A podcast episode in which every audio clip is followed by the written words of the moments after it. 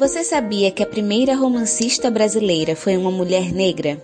Pois é, eu estou falando da maranhense Maria Firmina dos Reis, que escreveu o livro Úrsula em 1825 e é considerado o primeiro romance abolicionista da história do Brasil.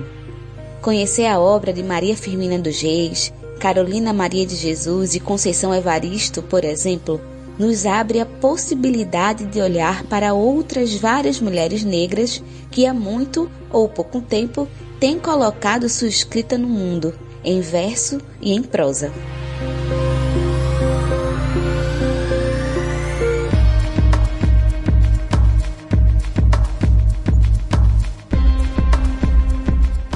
Olá, eu sou Yale Tairine e está começando mais uma edição do programa Prosa e Fato.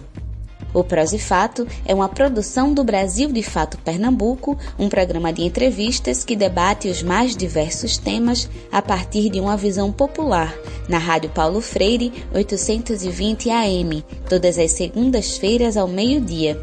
Você pode ouvir também na Rádio Brasil de Fato e nas principais plataformas de streaming, como Spotify e Google Podcasts. Prosa e Fato uma visão popular sobre o mundo. No Prosa e Fato de hoje, vamos conversar com duas escritoras pernambucanas que, de maneiras diferentes e diversas, escrevem por necessidade e colocam no papel as suas vivências.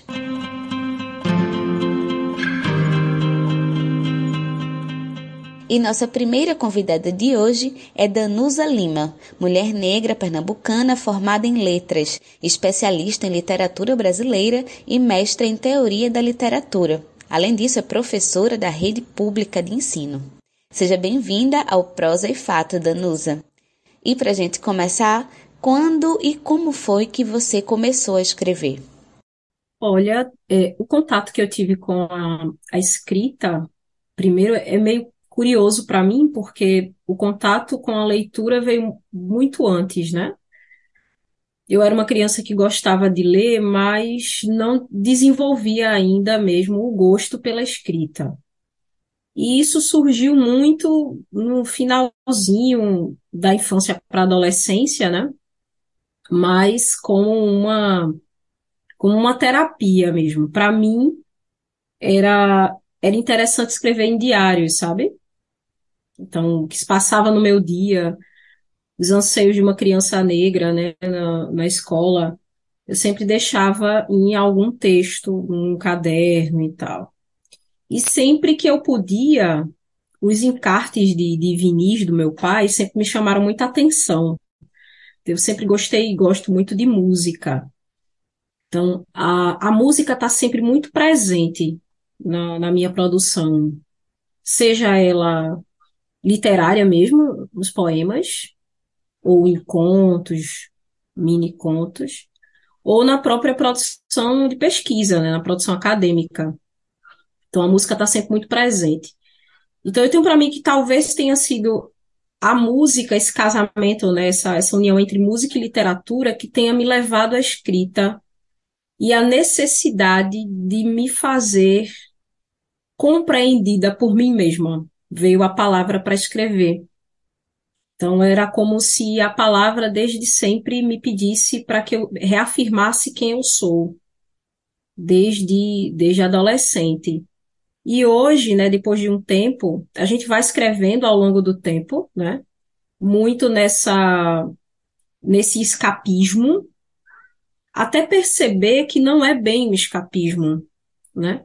Até perceber que é literalmente uma necessidade nossa eu tenho a escrita como uma grande necessidade, tanto que me falta quando eu não consigo. Tem uma tem um trecho da Audre Lorde que ela, ela diz isso muito claramente, né, que a poesia não é um luxo e que para se fazer poesia a gente precisa de caderno, a gente precisa de tempo, principalmente. E para uma mulher negra, é, servidora pública ou uma mulher negra com qualquer outro tipo de profissão, né, a escrita é penosa pela falta do tempo, porque nós estamos quase sempre na zona do trabalho mesmo, né? Então encontrar um tempo para aquilo que já não é mais escapismo, é uma necessidade. Então talvez esse seja, essa seja na verdade a grande dificuldade, não só minha, né, enquanto enquanto mulher negra, escritora, poeta, mas para muitas outras das minhas amigas e irmãs. Encontrar um tempo na nossa na nossa vida de mulher negra para poder escrever. Né? Isso, esse texto da Audrey sempre me, me vem em mente quando eu penso por que, que eu escrevo. Né? Porque a Audrey deixa isso, isso para a gente, né? É que a poesia, ela, ela está conosco. Né? A, a, tradição ora, a tradição oral da palavra, né? da literatura oral é nossa, né? é uma raiz muito forte, né? E a gente tem dificuldades para colocar isso enquanto força de trabalho mesmo. Né? O profissionalismo da, da escritora, da poeta.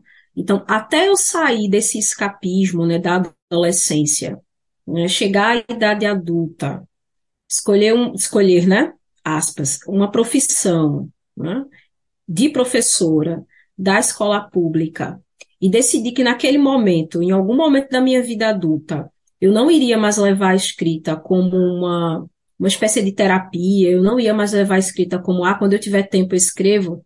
Eu decidi, não, eu preciso escrever para me firmar, né? Enquanto mulher negra, enquanto lésbica, né? enquanto professora da educação pública. Né? Então, eu preciso, eu preciso da escrita. Danusa, você falou do papel da escrita para você, mas e qual é o papel da literatura na tua vida? Que escritoras te inspiram? É, é perigoso às vezes dizer qual é o papel da literatura na vida da gente, né? Eu, eu decidi fazer letras, né? A, na adolescência, assim, já, quando a gente prestava vestibular, por um livro que me, que me tocou na época, né? Senão eu quero, eu quero ter a minha vida para isso, assim, sabe? naquele, naquela espécie de romantismo, né? E eu segui a carreira, né, de, do curso de letras, aí comecei a fazer pesquisa e tal, mas eu não, eu sentia a literatura como algo externo a mim. Era como um objeto que eu me debruçasse para estudar, para ler, para ver o que, é que a literatura podia me ofertar e o que, é que ela podia modificar em mim sobre aquilo que eu via nas coisas. A literatura teve um papel diferente para mim quando eu publiquei os meus livros. Né? É, antes, antes da publicação dos livros, eu já, tinha, eu já tinha um trabalho com a literatura como fanzineira, né? eu participei de um coletivo é, artístico literário é, daqui do litoral norte de Pernambuco, mais precisamente na cidade de Igaraçu, que é onde eu trabalho hoje, é praticamente onde eu vivo mesmo, chamado Nau Voadora, e a gente fazia muita pesquisa, né, com poetas, escritores daqui da região, se reunia para saraus, saraus musicais também, para publicar fanzines feitos à mão, sabe? No modelo de cortar papel mesmo, fazer a boneca e lançar pelo mundo sem nenhum custo para absolutamente ninguém, né? Mas isso para mim ainda era a literatura me alimentando, de certa forma. Ela estava preenchendo para mim, né? Ou estava tentando me mostrar uma necessidade, vejam, a gente volta de novo para a palavra necessidade, né? Mas ela estava tentando também, de novo, para mim, me mostrar essa necessidade que eu tinha de dizer, olha, tem, tem gente fazendo poesia aqui, sabe? Tem gente escrevendo por aqui. E foi nesse, nesse boom, assim, entre a pandemia, que eu tive uma alegria de conhecer uma escritora que eu já tinha lido há um tempo, e aí as redes sociais fizeram muito isso com a gente, né? E me levaram a conhecer pessoalmente, né? A, inclusive a revi agora há pouco. É a Mica Andrade, que é uma escritora cearense, nasceu em Quixaramubim, e eu conheci um livro organizado pela Mica Andrade, chamado Olho de Lilith, antologia é, de poemas eróticos, de poesia erótica, né? De poetas cearenses. Um livro lindo que sai pela Jandaíra. E aí eu conheci o livro no iníciozinho da pandemia mesmo, muito antes, um pouquinho antes de publicar meus livros. Aí eu timidamente fui lá e segui a, a poeta sem esperar muita coisa em troca, esperar muita coisa. E aí ela falou comigo, disse, ela tá falando comigo, né? Que ela foi uma, um caminho, uma estrada bonita para que eu conhecesse outras escritoras negras, que hoje a gente forma uma grande, um grande grupo de irmãs, né? E hoje, quando me perguntam, né? Você indica alguém para você, alguma escritora negra que você, ah, essa pessoa tem que ser lida. Eu vejo em Mika ah, essa mesma sede que eu também tenho. É, toda mulher negra que escreve quer o anseio de ser lida, né? Ninguém escreve para ficar na gaveta, né? E a, a, nossa produção é muito ainda, né? É invisibilizada, é escondida, é deixada de lado, é menosprezada, é diminuída. Os saberes de uma mulher negra, né? Para muitos não são saberes, né? As técnicas de escrita utilizadas por poetas negras ainda são vistas como técnicas não acadêmicas. E eu vejo, e eu vejo em Mica tudo o que eu não consegui, que eu conseguia ver na época, né, que eu vivia muito pela academia. É, e eu vejo em Mica uma escritora, uma poeta é, muito, muito, muito, muito, muito além, assim, de quase tudo que eu tenho, que eu tenho lido. E em 2020, você lançou os livros Mantra e Sob a Proteção da Espada de Ansan, que foram finalistas do Prêmio Mix Literário. Como foi para você o processo da escrita desses livros? Olha, é, esses livros saíram muito naturalmente. Eu estava num relacionamento e eu sempre escrevi muito, assim, eu sempre, eu tenho, na verdade, o hábito de andar com um caderninho de anotação, né? ou no bloco de notas do celular. E, esse, e, e esses livros surgiram muito natural, assim, vez ou outra, um verso ou uma melodia, e aí eu tentava encaixar algum, alguma palavra, ou me vinha uma imagem, na maioria das vezes, o que acontece comigo é isso, me vem a imagem e eu tento colocar na palavra. Né? Por exemplo, tem, tem um poema do. que é o único poema do, do sobre a proteção da espada de Ansan, que é o terreno. É, eu imaginando uma flor, né? Que não era uma flor de lótus, que não era uma mandrágora, mas era era o corpo da mulher, né? Abrindo e, e, fechando. E ele tem dentes e tem pelos. E, e os textos foram surgindo naturalmente. E aí eu peguei esses primeiros, esses primeiros textos que dão origem ao Sob a Proteção da Espada de Ansan, né? Fiz uma, uma edição artesanal, encadernada à mão, costurada à mão, fiz uma capa e tal. O mantra surge alguns meses depois, nesse mesmo fluxo, assim, muito natural. É, o, o Sob a Proteção da Espada de Ansan vem depois de um período em que eu escrevi muito pouco, sabe? Então ele vem, ele é um, ele é um livro que tem fluxo sonoro, imagético, é, inclusive de, de, de, escrita sintática, de sintaxe mesmo, é um livro fluido, né? Ele é, tanto que só tem um poema, né? Os outros são, são mini contos, bem musicais, né? Eles vieram num fluxo mais intenso. Já o mantra, o mantra eu projetei, né? O mantra eu sentei e disse, ah, eu vou, eu quero escrever algo que gire em torno de uma oração para um corpo, ou a oração para o corpo da mulher, ou uma prece para um corpo da mulher, ou uma dança, uma gira para um corpo da mulher.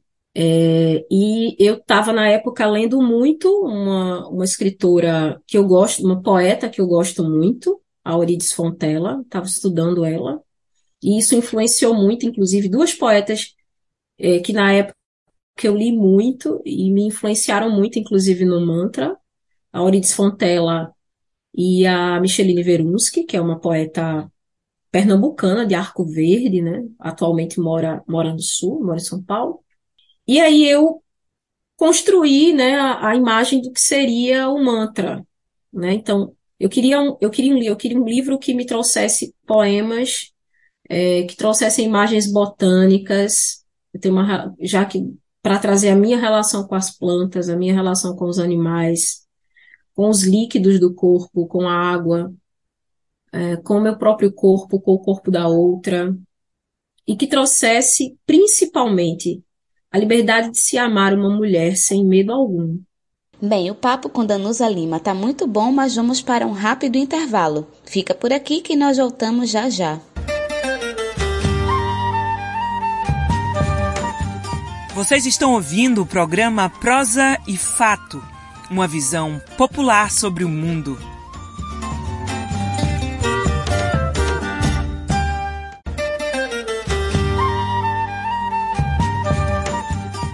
Voltamos a apresentar o programa Prosa e Fato, uma visão popular sobre o mundo.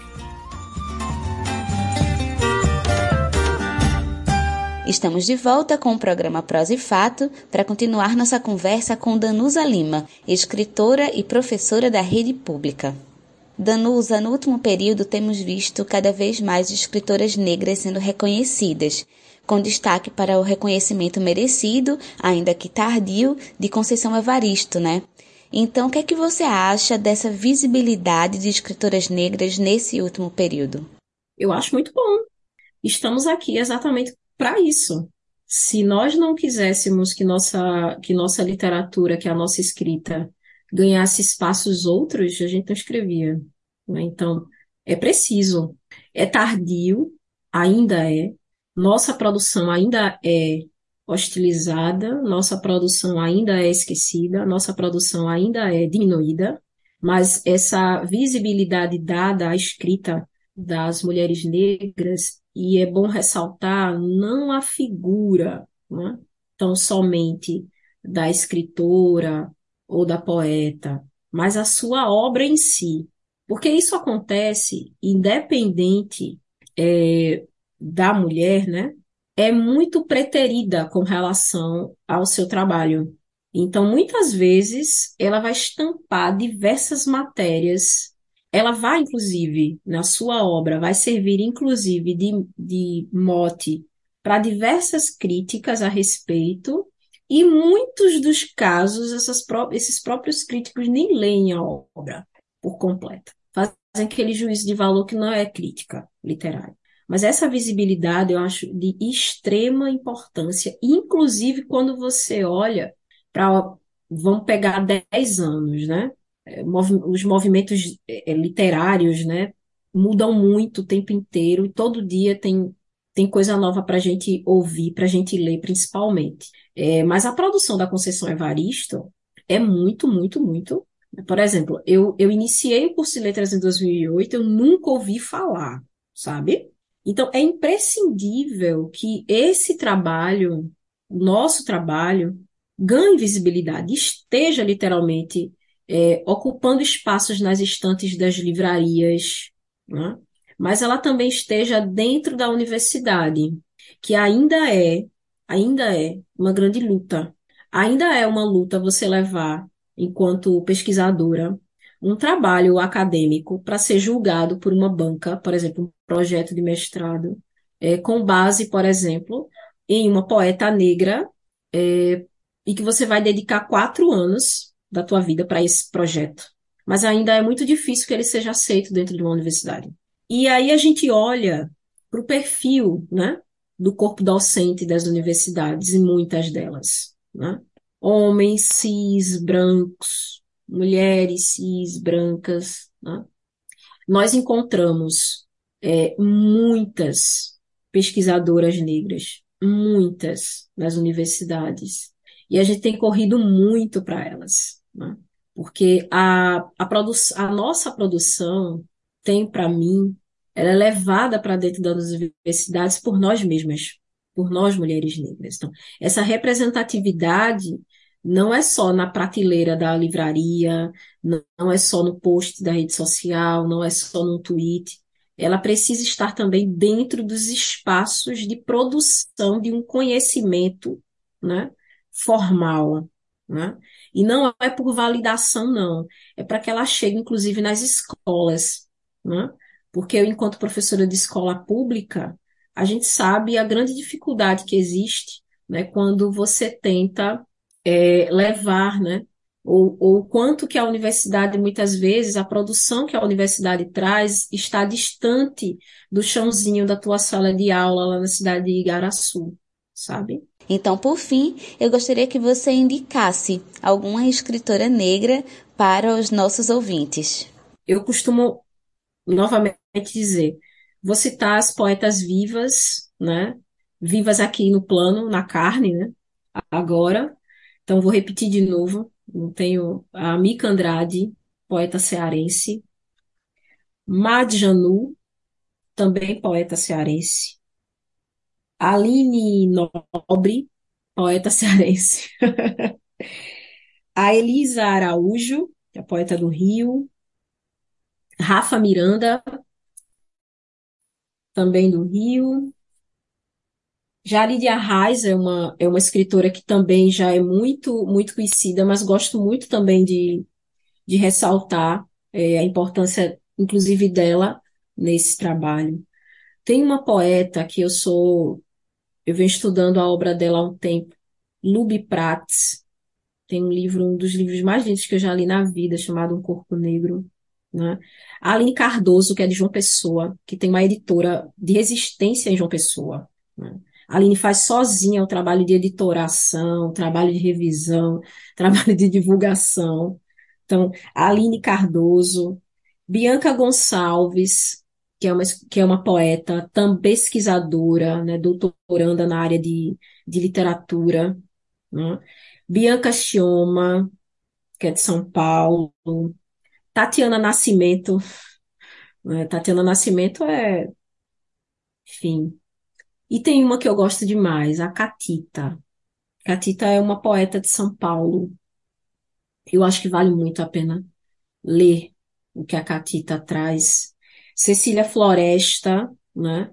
Que foi a que foi é quem levou o primeiro prêmio, né? O, o prêmio do Mix Literário, né? no, no ano em que mantras sob a proteção da espada de Ansan concorreram. Cecília Floresta leva o, o prêmio, então, Cecília Floresta, Cristiano Sobral, né? Sobral é outra poeta. Acho que dessas, eu vou indicar um livro. E eu acho que esse livro vai trazer para vocês pelo menos um poema de cada, né? Mas vai trazer, né? É, Talvez eu cite outras antologias, mas essa aqui, para mim, está sendo a mais completa antologia de poetas negras brasileiras. E o título é exatamente esse: Poetas Negras Brasileiras, uma antologia. Saiu pela editora Ferina, com parceria com a Cultura, da organização da Jaride Arraes. Poetas Negras Brasileiras. Aqui, todos esses nomes estão estão presentes em termos de poesia, né? A Luna Vitrolira está aqui, então vale muito a pena. Além dessa antologia, tem uma outra chamada Movimento Palavras Pretas, né, que teve a curadoria da Julie Veiga, é, e tem um prefácio da Mari Vieira. Esse livro aqui, né, que é o Palavras Pretas, né, Movimento Palavras Pretas, então tem, tem textos, inclusive tem um texto da Majanu aqui, né? Danusa Lima, muito obrigada pela sua participação aqui no Prosa e Fato. Obrigada pelo convite, pelo acolhimento, né? Pela conversa boa. Espero que a gente costume, alargue aí os espaços e coloque nossa palavra e nossa fala em lugares outros, que é onde a, a palavra precisa estar mesmo. A palavra voo precisa estar em todo canto. Então, que a literatura leve a gente para isso, né?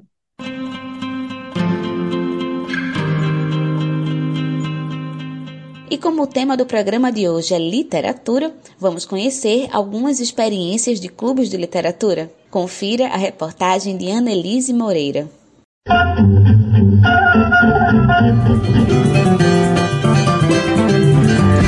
Mosaico Cultural, uma produção Rádio Agência Brasil de Fato. Clubes de leitura ganharam o Brasil nos últimos anos. Tem para todos os gostos: livros escritos por mulheres, infanto e juvenil, relacionado à América Latina, os clássicos da literatura, política, literatura brasileira, entre outros. Os clubes são organizados por editoras, livrarias, bibliotecas e pelos entusiastas da literatura como espaços de compartilhamento de ideias de quem lê o livro. Geralmente funciona assim: o livro do mês é divulgado e, na data marcada, participantes e mediadores conversam presencial ou virtualmente sobre as várias leituras possíveis daquele livro.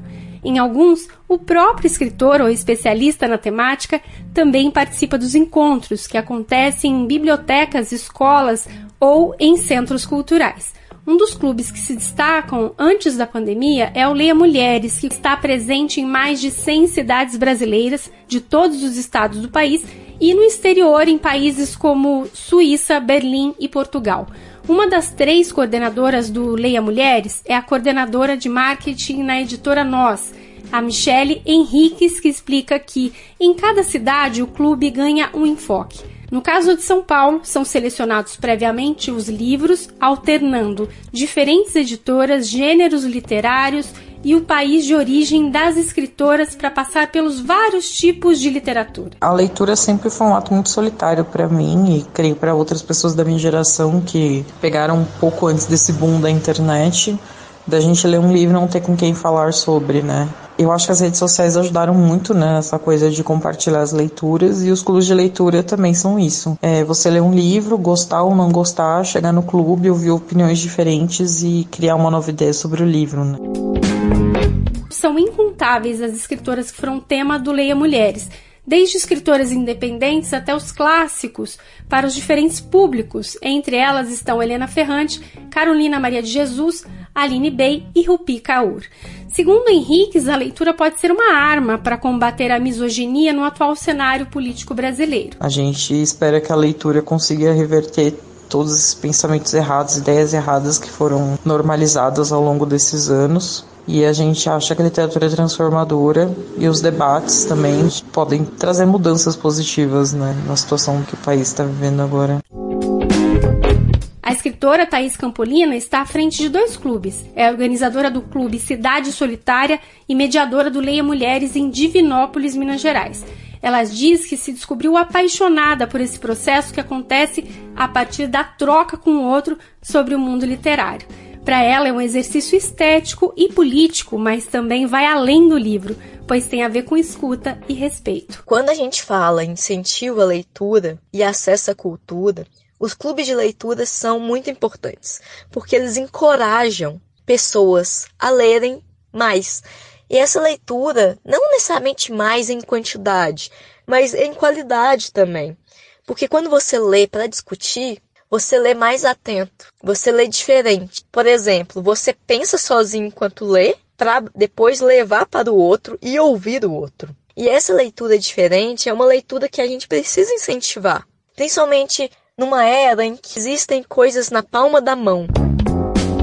Campolina ressalta que há muitas iniciativas para promover as leituras de livros escritos por mulheres, LGBTQIA, e negros, mas para popularizar a leitura é preciso promover acesso à literatura para esses grupos. Eu acho que o clube de leitura é o meio mais atraente de atrair novos leitores. Mas é difícil chegar a esses novos leitores porque o Brasil é um país que tem pouca tradição de leitura, não só por causa de questões culturais, mas principalmente por causa de desigualdade, por causa que a gente está vivendo um momento em que muita gente está, inclusive, com dificuldade de sobreviver, de pagar aluguel, de conseguir comida. Então, assim, é um desafio muito grande popularizar a leitura quando a gente tem esses problemas. Os clubes de leitura também acontecem em espaços como biblioteca. O Mulheres Negras na Biblioteca surgiu em 2016 quando, em um curso de biblioteconomia, três mulheres negras, as únicas da sala, perceberam que na biblioteca da instituição não havia obras de escritoras negras. A partir de então, foi feito um levantamento nas bibliotecas de São Paulo sobre a presença da literatura negra nos acervos, o porquê não estava presente e se o público se interessava por essas obras. O resultado foi que alguns espaços diziam que não havia demanda, e foi aí que elas assumiram a responsabilidade de formar esse público leitor, como explica a Juliane Souza, uma das mediadoras do projeto. A gente vem entendendo, a partir das nossas atividades, que é preciso tirar o que seria um empecilho para o público se aproximar do texto. A nossa estratégia para aproximar o público e para que o nosso público saia das nossas atividades, né, dizendo que lê um texto de obra de uma autora negra, decidimos por fazer leituras de contos porque o conto é um texto curto, então a pessoa só precisa chegar na nossa atividade, se ela estiver passando ali, puder parar, ela vai sentar, ela vai ler junto com a gente um texto e vai sair dali com aquele texto completo lido. Mulheres Negras na Biblioteca faz também parcerias com editoras para sortear no clube de leitura exemplares dos livros selecionados. A dica de Thaís para quem quer começar a buscar aí os clubes de leitura é buscar assuntos que tenham curiosidade ou interesse e participar também de clubes online. De Minas Gerais para a Rádio Brasil de Fato, Annelise Moreira.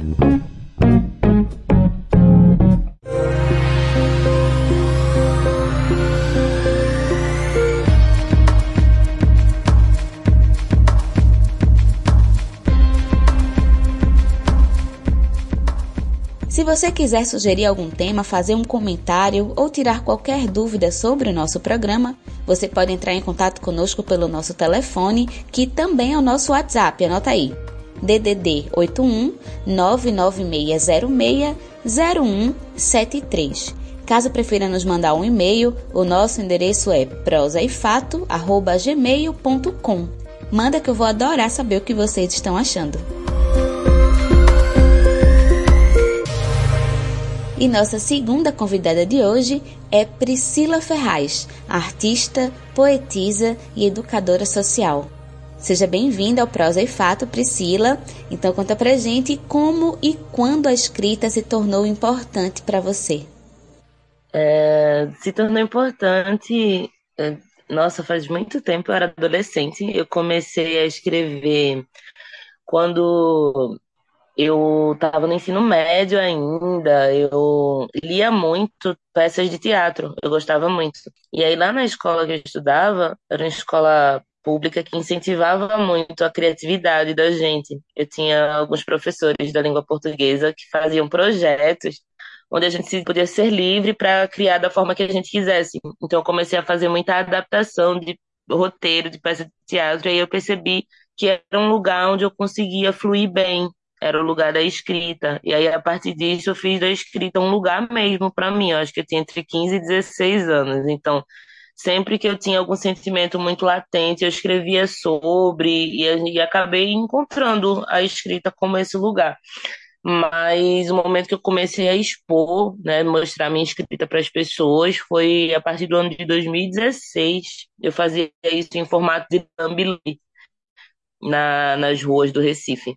Então, eu tinha algum poema, alguma frase, algum texto que achava importante para mim e que, de algum modo, algumas pessoas se identificavam. Então, eu comecei a fazer lambi-lambi em folha A4 e colar pelas ruas da cidade. Eu acho que foi a partir daí que eu comecei a trazer mais robustez mesmo para a escrita. E você também tem algumas publicações, né? Fala quais são e como é que foi o processo da escrita e da divulgação. Eu tenho algumas publicações independentes, como eu estava falando. É, o primeiro é um zine carta que chama Os Vândalos Imaginais. Ele vem realmente no envelope, no formato de carta. É um poema único que eu fiz para a cidade do Recife. É, eu decidi fazer esse zine carta também para materializar um pouquinho da minha escrita. Eu vinha escrevendo e não e não tinha esse esse espaço que pudesse estar nas mãos, né, das pessoas. E depois do Aos Vândalos Imaginais, eu comecei a fazer alguns fanzines digitais. É, eu passei um tempo sem publicar é, nada físico, e aí no auge da pandemia eu comecei a criar esses fanzines digitais. E aí eu faço o arquivo em PDF, né, com os poemas e alguns eu coloquei em áudio para contemplar né, o maior número de pessoas possíveis, tanto pessoas que têm alguma limitação com a leitura, alguma dificuldade com a leitura, quanto pessoas com é, condições limitadas no que diz respeito à visão mesmo. Então eu comecei a produzir alguns fanzines em áudio é, para acessar esse número de pessoas. Aí, dos fanzines digitais, é, eu tenho três publicações, chama Dedo de Prosa, que são escrevivências em prosa poética. Tenho o Batida Salve Todos e o mais recente, que é o Madrugadas e Castelos, que são escritos que eu fiz enquanto estava com insônia. Então todo esse todo esse zine ele é produzido em noites de insônia, assim. Às vezes tinha insônia, então eu escrevia algo. É... meu processo de escrita ele vai muito ele vai muito dos sentimentos que eu estou passando naquele momento, sabe? Eu eu não uso muito a licença poética para as coisas. eu acredito que escrever é, dentro do meu contexto mesmo, enquanto pessoa, na, nas minhas obrigações do dia a dia. Eu acredito que escrever é, se torna muito urgente. Então, eu uso o tempo que me sobra, né, o tempo que eu tenho, o tempo que eu consigo, para me dedicar à escrita, para colocar nas palavras o, os sentimentos que estão mais aflorados, por assim dizer. Eu me fiz entender? Fez sentido? Faz sim, Priscila. E bem, o papo com Priscila Ferraz está muito bom, mas agora a gente vai para um rápido intervalo. Fica por aqui, a gente volta já.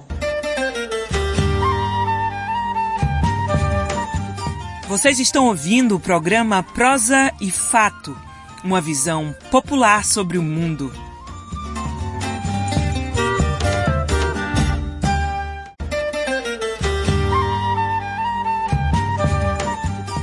Voltamos a apresentar o programa Prosa e Fato, uma visão popular sobre o mundo. Estamos de volta para o nosso terceiro e último bloco do programa Prosa e Fato, aqui na sua Rádio Paulo Freire, 820 AM. Hoje já conversamos com Danusa Lima, professora e escritora. E se você perdeu, você pode escutar depois no nosso site brasildefato.pe com.br e também nas principais plataformas de streaming como Spotify e Google Podcasts. Agora estamos conversando com Priscila Ferraz, artista, poetisa e educadora social. Bem, Priscila, quais desafios as mulheres negras enfrentam para se inserirem no mercado editorial? Desafios que eu encontro são realmente do investimento, sabe? De vários editais, né, que possibilitam, ah, você quer ter uma obra publicada pela editora X ou Y, e aí a gente tem que fazer todo um trabalho de diagramação, todo um trabalho de organização mesmo daquela obra que demanda tempo, que demanda investimento. E a parte disso, você ainda tem que pagar para aquela editora um valor que você não tem, sabe? Você não tem aquele montante em mãos para que sua obra seja publicada e talvez vendida sabe? Talvez comercializada. É muito difícil também, Ali, quando a gente se apresenta em algumas editoras e a gente já tem esse rosto, sabe? As pessoas já vêm com um estereótipo para cima da nossa escrita. É, como eu disse, eu escrevo muito sobre minhas vivências, mas nem todas as minhas vivências vão falar de racismo, vão falar de sofrimento, vão falar de dor. Eu vejo muito um grande obstáculo dentro do mercado editorial quando a escrita não está pautada no que as pessoas querem ler, sabe? É como se só pudessem ouvir tristeza vindo de uma boca preta, vindo de uma mão preta. Então, eu vejo em, no campo uh, da limitação mesmo da nossa escrita, eu vejo muito esse obstáculo. Em contrapartida, eu vejo um investimento muito alto é, para pessoas que estão socialmente colocadas onde estou. São, são dois obstáculos que é, permeiam muito a, a inserção da gente no mercado editorial, sabe? É como se a gente tivesse que fazer uma caminhada muito longa, muito longa, muito longa, para chegar em um lugar aceitável, em um lugar justo. Eu lembro muito de Conceição Evaristo, quando ela fala: Olha, eu consegui, mas olha a minha idade quando eu consegui. Olha a minha idade quando eu falo, quando eu posso abrir a boca e dizer: consegui estar aqui, consegui ser reconhecida enquanto escritora. Hoje eu tenho 30 anos e eu, eu sei dentro do, das minhas possibilidades que não vai ser agora esse meu reconhecimento. Eu ainda vou ter que lutar muito, entende? Sim, entendo. E quais são as tuas inspirações literárias? Que leituras, que escritoras você indicaria? Olha, eu gosto muito da Conceição, né? Conceição Evaristo. Para mim, ela é uma força da natureza, escrevendo assim os contos. Eu, eu tenho muita paixão pela escrita de Conceição Evaristo.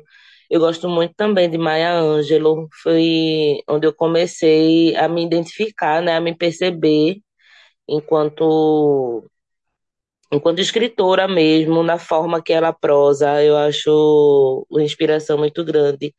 Eu gosto muito de ler Bell Hooks, eu gosto demais, demais, demais. Eu gosto muito da escrita de Lélia também, de Lélia Gonzalez. A gente é, consegue ir um pouquinho para um universo mais acadêmico quando a gente acessa a Lélia, mas existe muita literatura nessa escrita também, sabe? Existe muita poesia na escrita de Lélia. São, são mulheres que me acompanham muito no que diz respeito a referências. Bom, então para a gente fechar, você poderia recitar algum texto ou poesia para gente?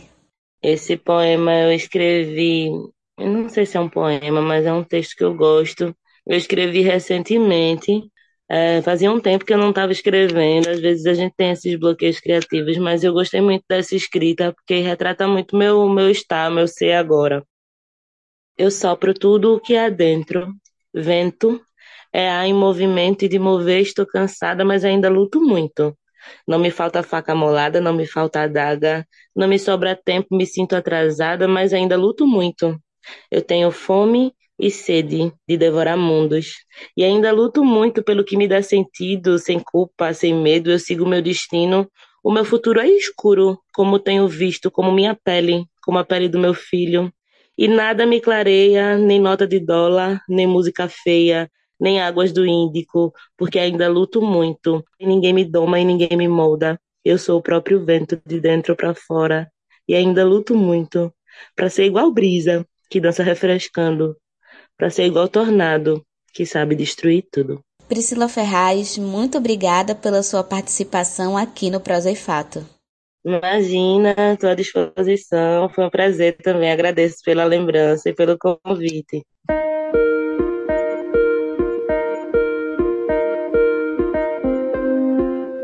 Estamos terminando o Prosa e Fato de hoje. Eu quero agradecer a sua companhia até aqui. Se você tem algum comentário ou sugestão de tema, manda pra gente. O nosso e-mail é prosaefato@gmail.com. Você pode também ligar ou mandar um WhatsApp para o nosso telefone DDD 81 99606 0173. Manda um oi para a gente nesse número de WhatsApp para você ficar recebendo nossas notícias diariamente. E segue também a gente nas redes sociais, no Instagram, no Twitter e no Facebook é arroba Brasil de Fato PE. E se você quiser escutar novamente, é só entrar no nosso site brasildefatope.com.br e também nas principais plataformas de streaming como Spotify e Google Podcasts. Obrigada pela sua audiência e até a próxima semana. Temos um encontro marcado aqui na Rádio Paulo Freire toda segunda-feira ao meio-dia. Este programa é uma realização do Brasil de Fato Pernambuco e conta com apresentação e roteiro de Iale Tairine. Produção Iale Tairine e Fátima Pereira. Edição de Fátima Pereira. Apoio Equipe de Jornalismo do Brasil de Fato. Um abraço bem forte, se cuidem e até semana que vem. Você acabou de ouvir o programa Prosa e Fato uma realização do Brasil de Fato Pernambuco. Acompanhe mais notícias acessando brasildefatope.com.br e também nos sigam nas redes sociais.